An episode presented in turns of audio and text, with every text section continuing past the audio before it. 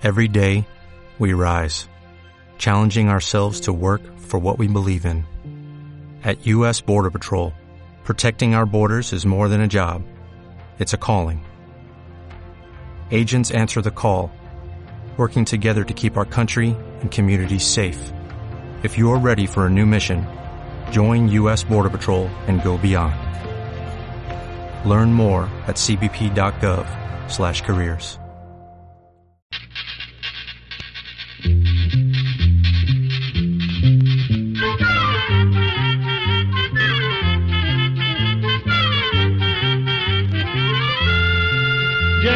todo, llegó la escuela,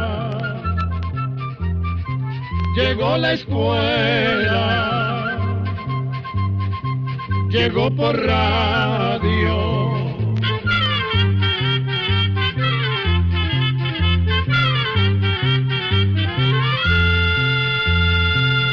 Oigamos la respuesta. Es el programa que les trae a ustedes el Instituto Centroamericano de Extensión de la Cultura, ICQ.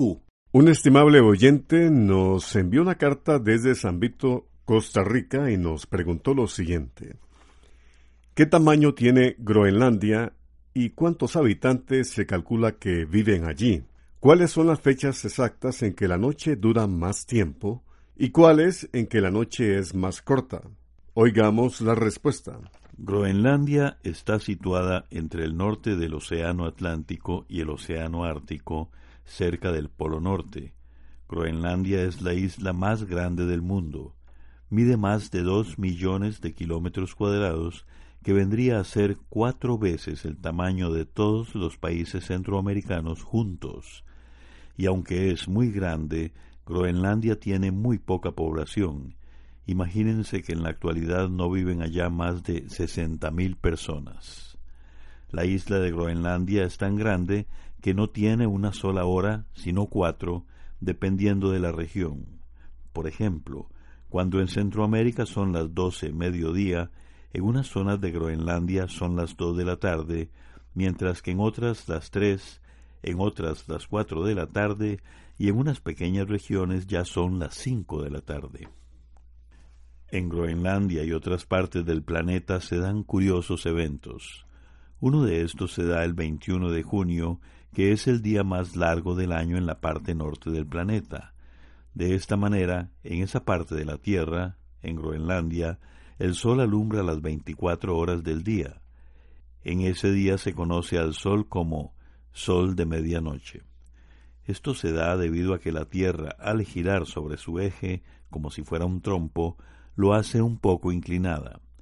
Esa inclinación hace que el Sol alumbre más durante unos meses la parte norte del planeta y en otra época del año alumbra más la parte sur. En el mes de diciembre es la parte sur del planeta la que está más iluminada por el Sol. Entonces la parte norte, donde está Groenlandia, ya no recibe tanta luz y por eso se dice que los días se achican. De este modo, el 21 de diciembre es entonces el día más corto del año en las zonas cercanas a Groenlandia. Por ejemplo, en esos días, la noche en Groenlandia dura casi 22 horas y la claridad del sol apenas se asoma durante un rato. De allí que en el norte se le llame noche polar a esas casi 24 horas de oscuridad.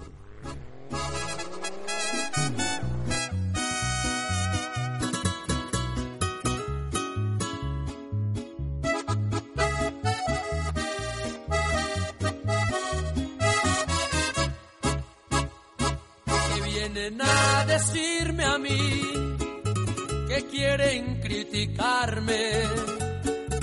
Comprendan que yo no soy Dios y puedo equivocarme. Les es muy fácil difamar sin importarles nada. Solo les interesa hablar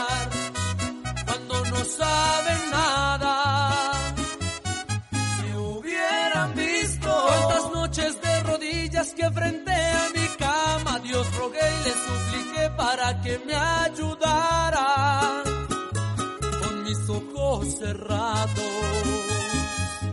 Pero la envidia les humilla y les molesta y se quedan callados cuando ven que un ser humilde triunfa en todos lados.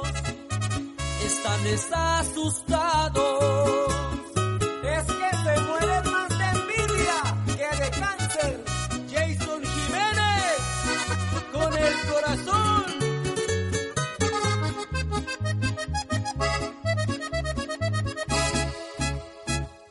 Nadie me vino a regalar, yo nací de la nada. Y mucho tuve que luchar.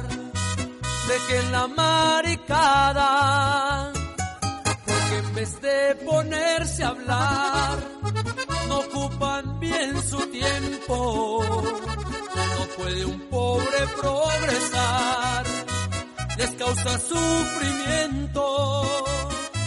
Que si llegué muy tarde ayer, o si me emborraché,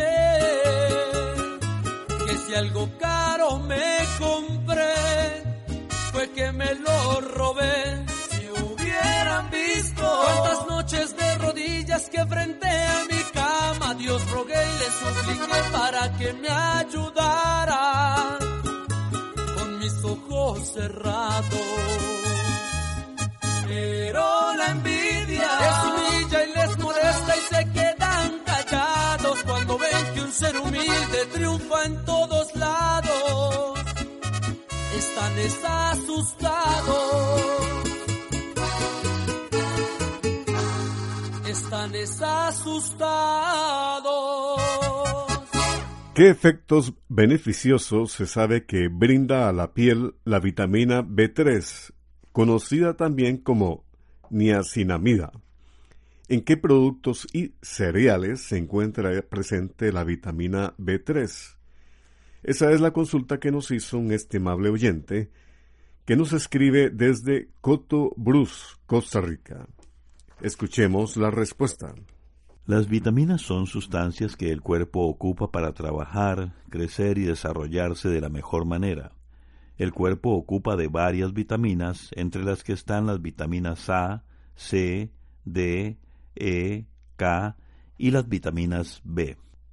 De las vitaminas B existen varias clases, entre ellas la vitamina B3, que a la vez se divide en dos clases más, la niacina y la que nos menciona nuestro oyente, la niacinamida. Estas vitaminas se encuentran en alimentos como la levadura, la carne de cerdo y res, la leche, los huevos, los cereales de grano como el trigo y también en los frijoles.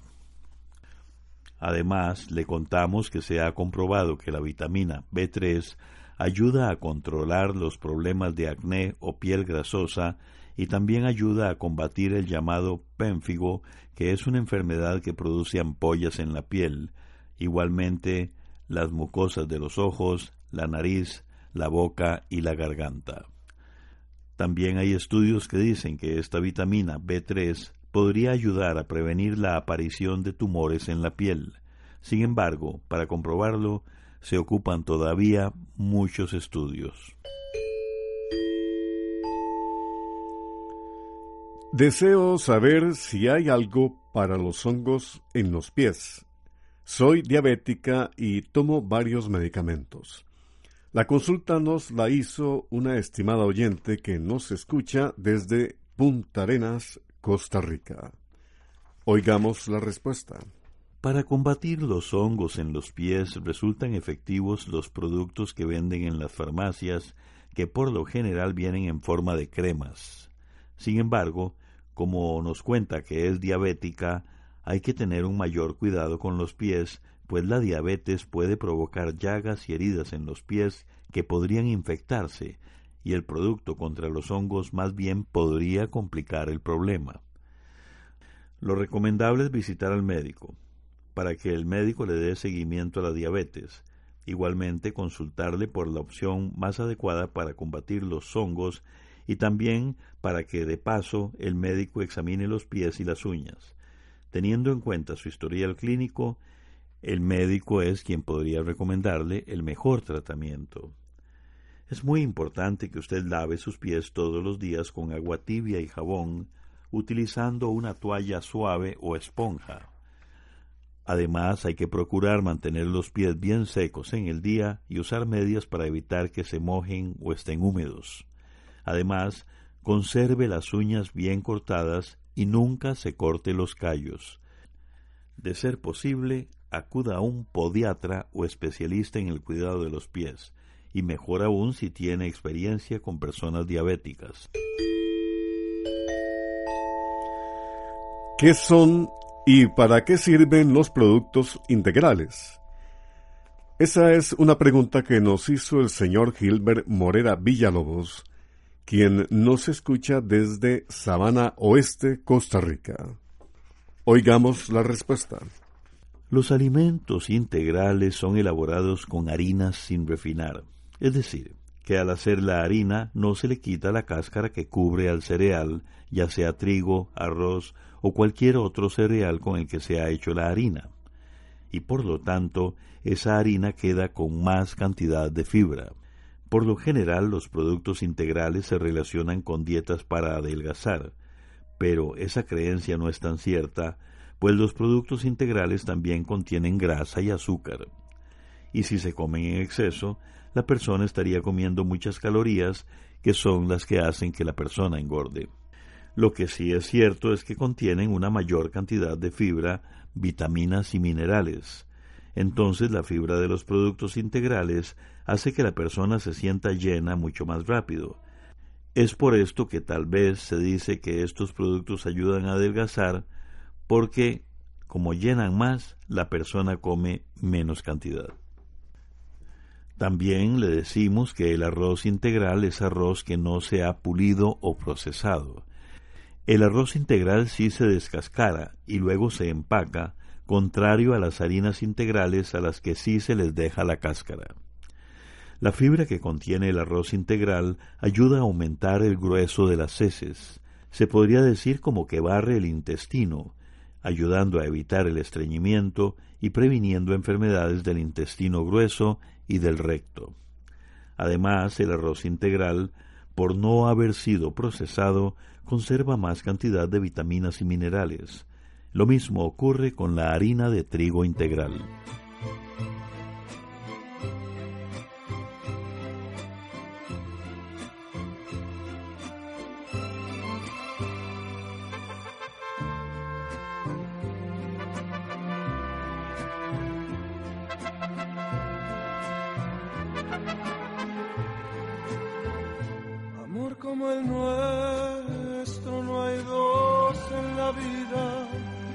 que se busque, por más que se esconda, tú duermes conmigo toditas las noches, te quedas callada sin ningún reproche, por eso te quiero, por eso te adoro, eres en mi vida todo mi tesoro, a veces regreso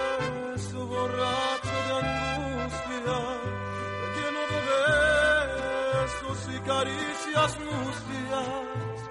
Pero estás dormida, no sientes caricias. Te abrazo a mi pecho, me duermo contigo, mas luego despierto, tú no estás conmigo. Solo está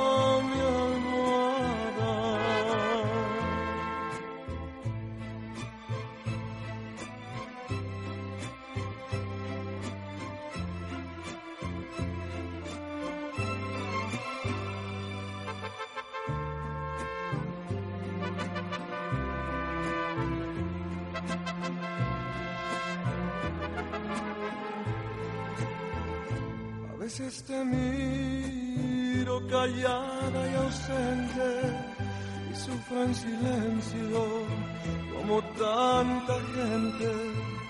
Quisiera gritarte que vuelvas conmigo, que si aún estoy vivo, solo es para amarte. Pero todo pasa ya los sufrimientos como las palabras se las lleva el viento. Por eso regreso borracho de angustia, lleno de besos y caricias sucias, pero estás dormida, no sientes caricias, te abrazo a mi pecho, luego despierto, tú no estás conmigo, solo está mi almohada.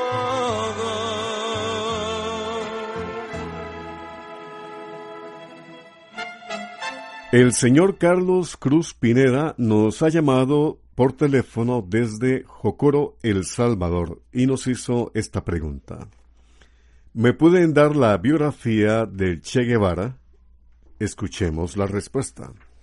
Ernesto Guevara de la Serna, más conocido como el Che Guevara, nació en la ciudad de Rosario, Argentina, en el año 1928 y murió en Higueras, Bolivia, en 1967.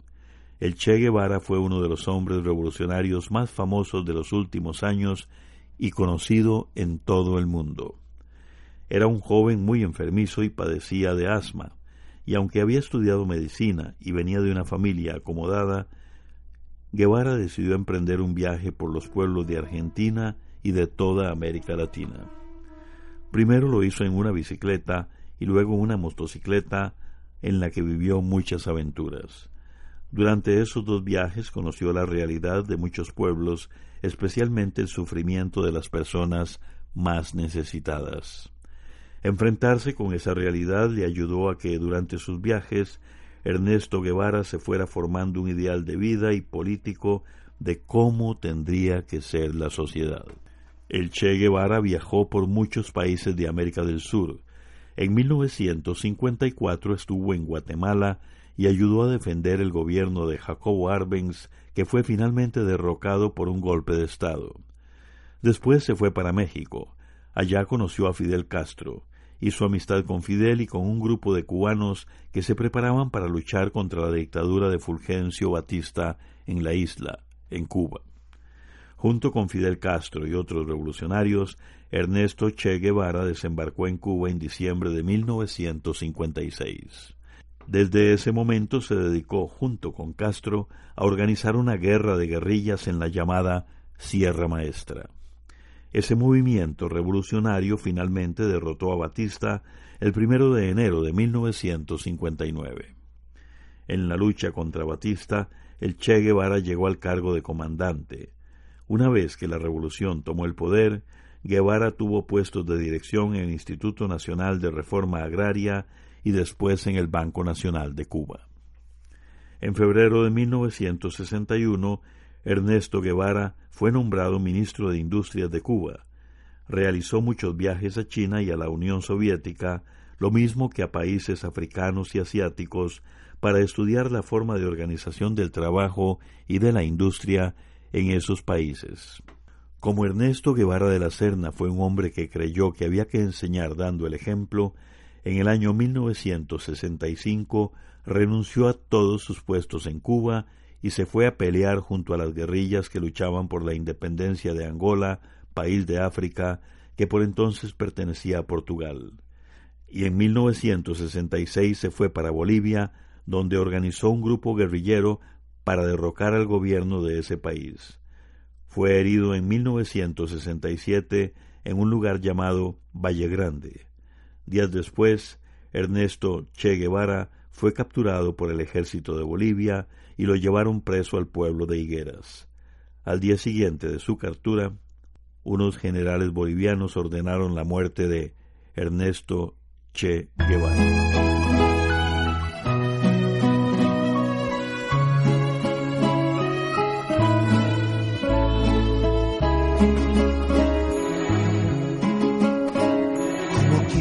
que te olvide si tus besos aún los llevo muy adentro?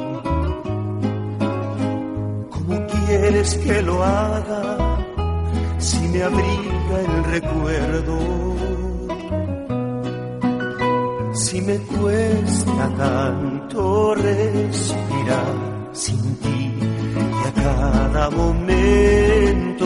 Te amo un poco más. ¿Cómo quieres que te olvide cuando a cada despertar pienso en ti y lloran mis ojos? ¿Cómo quieres que te olvide cuando muero por besar otra vez tus labios rojos? Si no encuentro manera de apagar esta hoguera del amor que te tengo. ¿Cómo quieres que te olvide si tu alma es la mitad del alma mía? ¿Cómo quieres que lo haga si jamás lo podría? Si me muero por abrazarte y solo sueño en recuperarte y volverte a amar. ¿Cómo quieres que te olvide cuando a cada despertar pienso en ti lloran mis ojos? ¿Cómo quieres que te olvide cuando muero por besar otra vez tus labios rojos? Si en el mundo he vivido lo más bello contigo. Si cuento los segundos para encontrarte, si no paso un minuto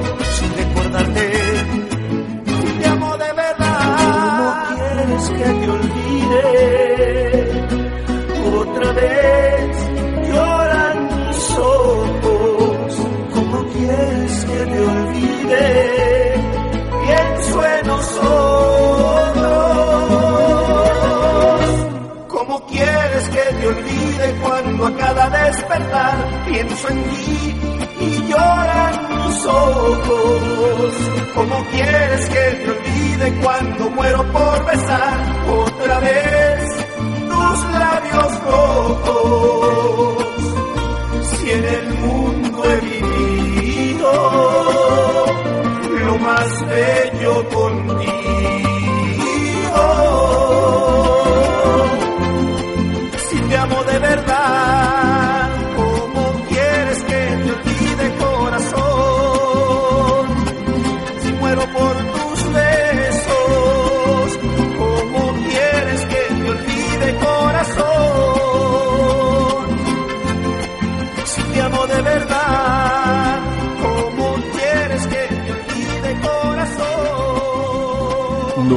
Llegó un correo electrónico del señor Cruz Ramón García Martínez desde Managua, Nicaragua, y en el mismo nos pregunta lo siguiente. ¿Quiénes eran Aquiles y Héctor? Cuando se habla de la obra del griego Homero, la Iliada, se mencionan en la batalla estos dos personajes. Escuchemos la respuesta. Vamos a contarle que la Ilíada efectivamente fue escrita por el griego Homero unos 800 años antes del nacimiento de Cristo. La Ilíada está basada en una leyenda griega muy anterior a esa época, conocida como la leyenda de Troya. Esa leyenda, como otras, hablaba de los orígenes del pueblo griego, que es una época heroica donde la imaginación ponía a grandes héroes a luchar en batallas acompañados por los dioses.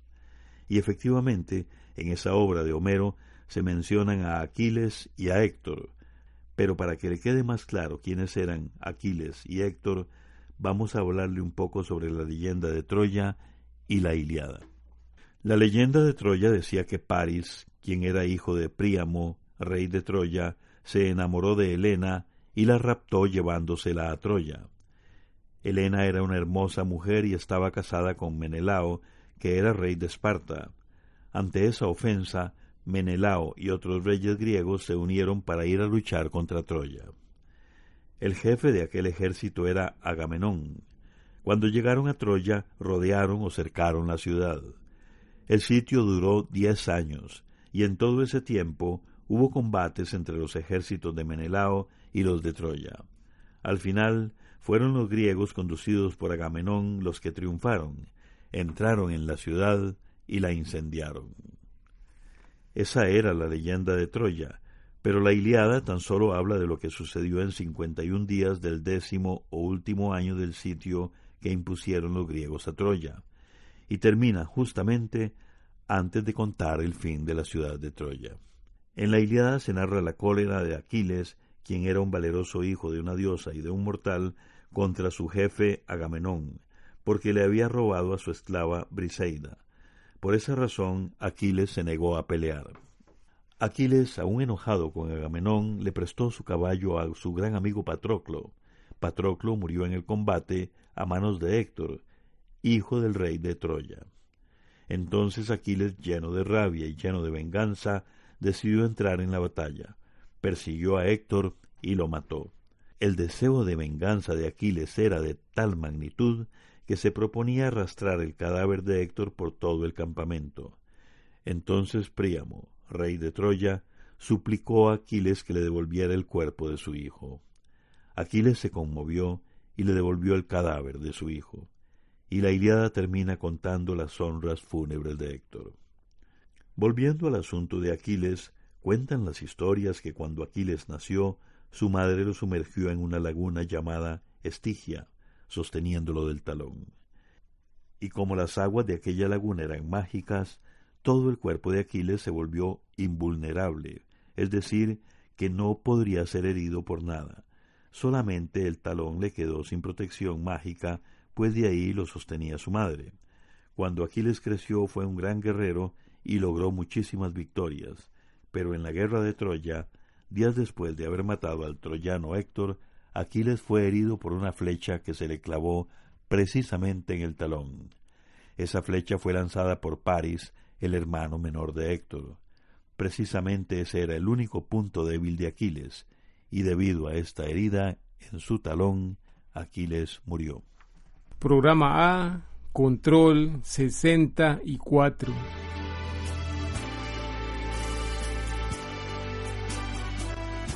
Así llegamos a un programa más de Oigamos la Respuesta.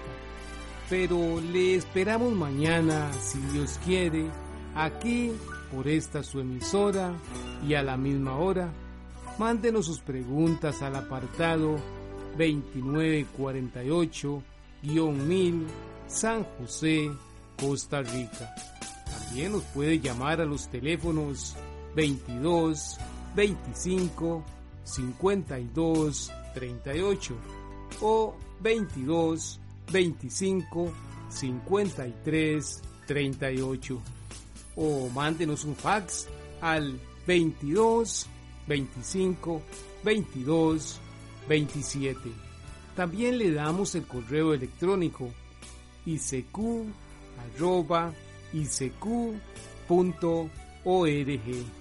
Celo de letreo icecu arroba.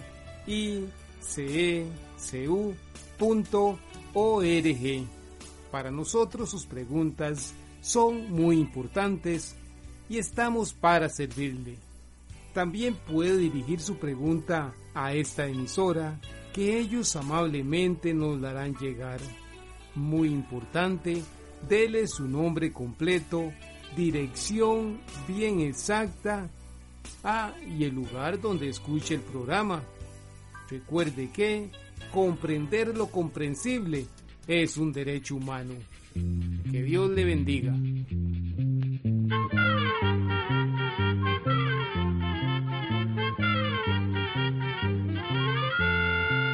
llegó el momento de despedirnos. Se va a la escuela, se va cantando